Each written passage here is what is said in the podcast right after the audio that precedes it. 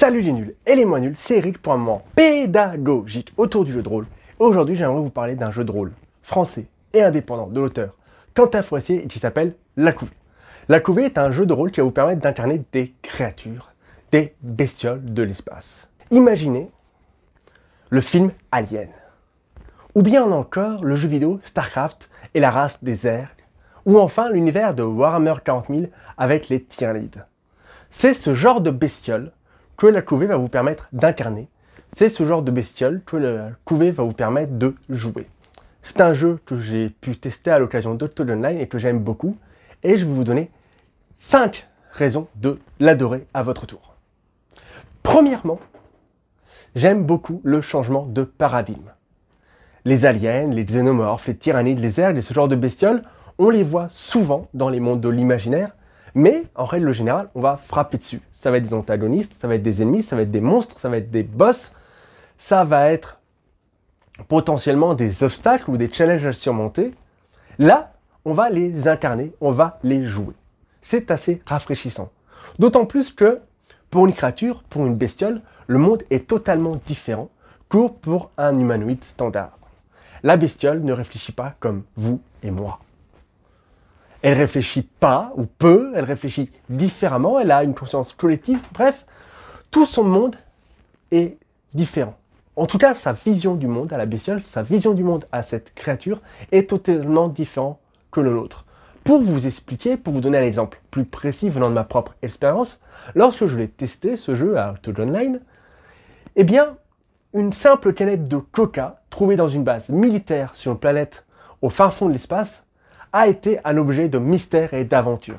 Parce que, bien sûr, une bestiole ne sait pas ce que c'est qu'une canette de coca, d'une part. D'autre part, c'est aussi le meneur de jeu, Quentin Forestier, l'auteur du jeu, qui fait beaucoup d'efforts, de description, de mise en, ambiance, de comment il utilise son ton, comment il utilise sa voix, comment il la pose, comment est-ce qu'il décrit les choses pour donner du mystère.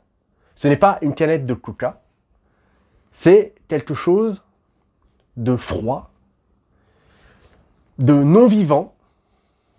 Nous, euh, en tant que bestioles, on est habitué à tout ce qui est organique, on est habitué à, du bois, à de l'écorce. Là, c'était métallique, du coup, euh, il y avait ce toucher froid, il y avait cette odeur étrange qu'on ne connaissait pas, qu'il a essayé de nous décrire, mais qu'on n'arrivait pas bien à voir. Et euh, effectivement, il y avait la couleur rouge, la couleur du sang.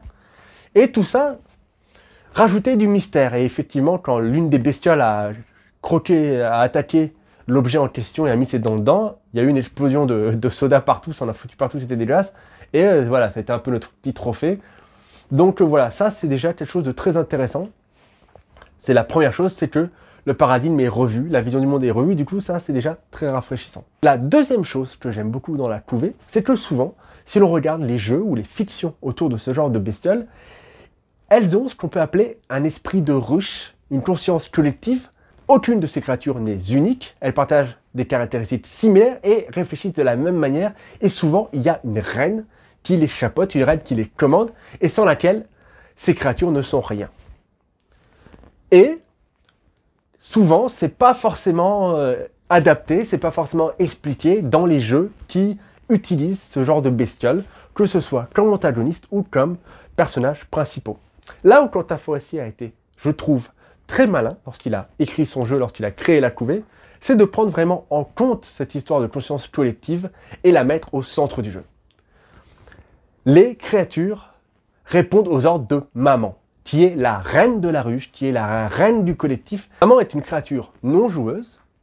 Elle n'est pas incarnée par un joueur ou une joueuse autour de la table, c'est le maître du jeu qui va la jouer et c'est elle qui va gouverner la ruche, c'est elle qui va donner des ordres, on peut faire du jeu à mission avec la couvée, c'est elle qui va en tout cas donner des directives, c'est elle qui va être la garante de la ruche et c'est elle aussi qui va maintenir la cohésion de cet esprit collectif. Ça, c'est la première chose. La deuxième chose très maligne, c'est que, en tant que membre de ce collectif, tous les personnages, de tous les joueurs, de toutes les joueuses, ont une conscience collective et c'est au centre des mécaniques de jeu. C'est au centre du système de résolution et c'est très important. Ça se joue avec des dés à six faces, mais les dés sont partagés à l'ensemble de la table. Il y a une réserve de dés qui est la conscience collective. Certains dés sont blancs, c'est les dés du collectif, c'est les dés de la ruche, c'est les dés qui sont à tout le monde et qui ne représente au final que la multitude, que le fait que les créatures sont légion. Et il y a en plus des euh, dés de couleurs différentes pour exprimer les, quelques individualités des personnages joueurs. Si on joue à 4 joueurs, chacun va avoir une couleur. Que ça soit rouge, que ça soit bleu, que ça soit noir, bref, les dés ne seront pas blancs. Et ces dés-là représentent l'individualité de chaque personnage. Et là où c'est intéressant, là où c'est, à mon avis, très malin, c'est que lorsqu'on va vouloir effectuer une action, on va piocher dans cette réserve collective. On peut piocher des dés blancs qui appartiennent à tout le monde. On peut piocher des dés de notre couleur, qui sont notre individualité, qui sont notre spécificité au sein de la ruche, au sein du collectif. Ou on peut piocher les dés des autres couleurs, qui sont les individualités de nos petits camarades de jeu autour de la table. Lorsque l'on prend les dés, on les lance, on doit faire un certain score pour avoir un succès ou un échec, pour savoir si on réussit ou si on échoue l'action. Si l'action est un succès, on récupère le dé que l'on a lancé et on le remet, on le redépose dans le collectif, dans la réserve de dés commune. Si à l'inverse, il se trouve qu'on fait un échec, qu'on n'atteint pas le score demandé sur un ou plusieurs dés que l'on a lancés, ces dés sont perdus et en fonction de si c'est un dé blanc, si c'est un dé couleur, du type de scène, bref, ces dés vont revenir à la fin de la scène ou à la fin du scénario. Bref, ces dés sont perdus pour une durée limitée. Sachant que je ne sais pas ce qui se passe si tous les dés de la réserve, tous les dés du collectif sont, sont ont disparu. J'imagine que la ruche s'éteint. Je ne sais pas, ça, j'ai pas encore euh, fini de lire le bouquin, donc ça, je sais pas. Mais en tout cas, s'il n'y a plus de dés d'une couleur, le personnage dont c'est la couleur perd totalement son individualité. Il ne peut plus agir, sauf si les autres joueurs le font agir en utilisant des dés, des dés blancs ou des dés de leur propre couleur. Lui, il ne peut plus agir de par lui-même.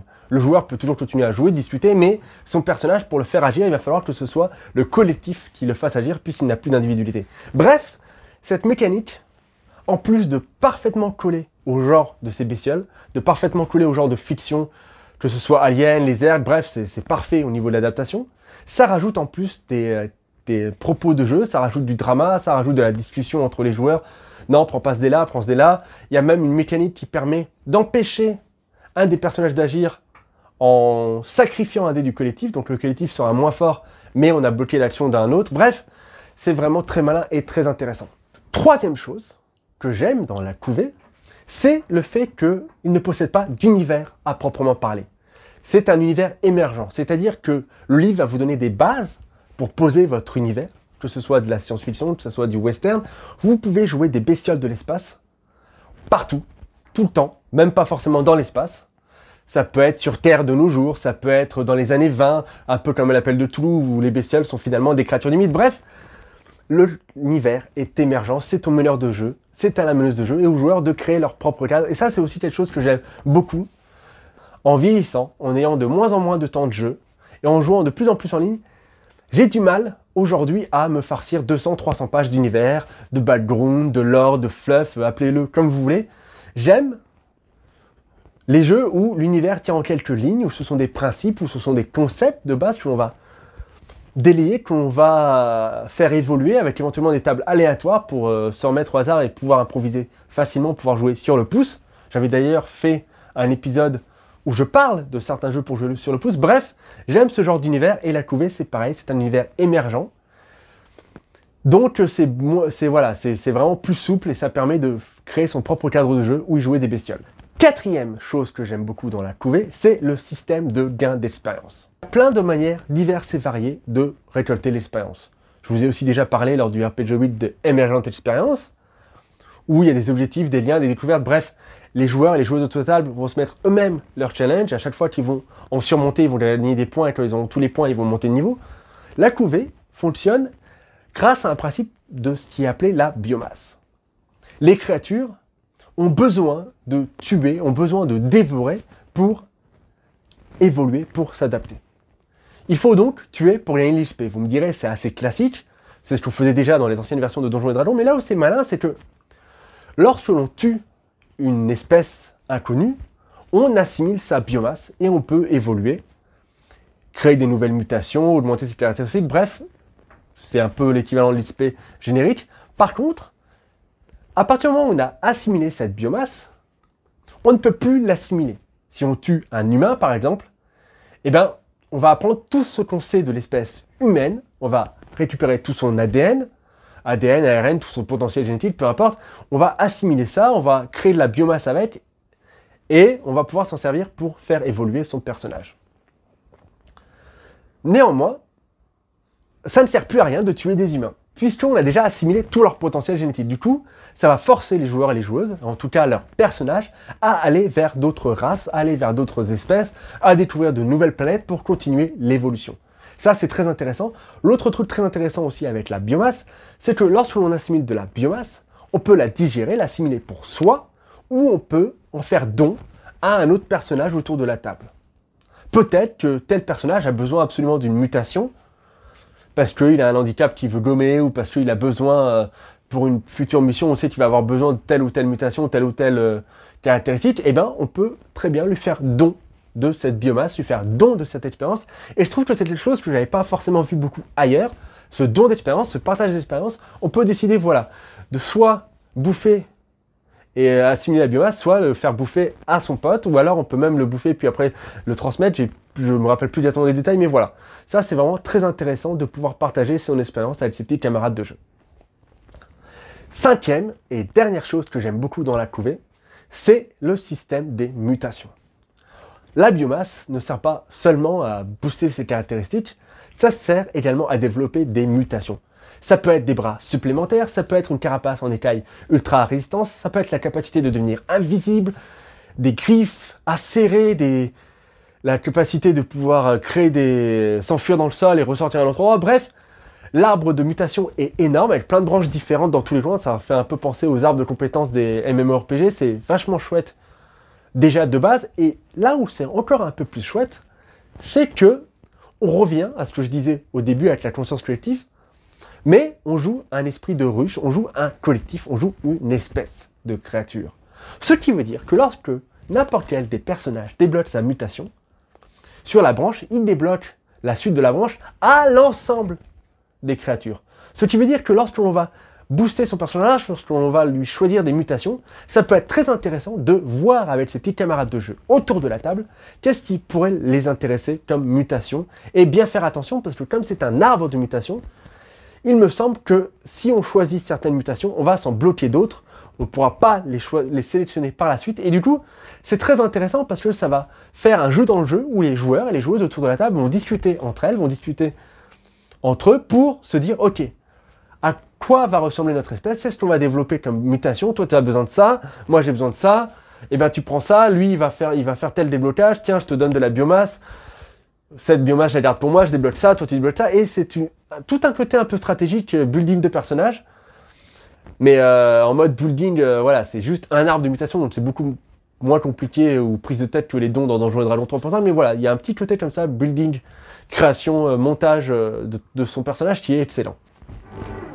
Je crois que les bestioles m'ont retrouvé. Elles ont infesté mon vaisseau.